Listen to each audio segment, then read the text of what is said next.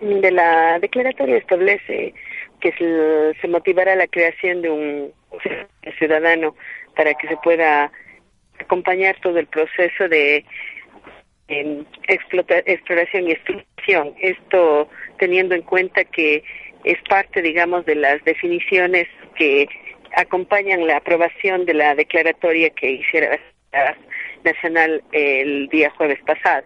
Esto implica que ciudadanos, ciudadanas, organizaciones sociales puedan eh, plantearse la creación justamente de este observatorio.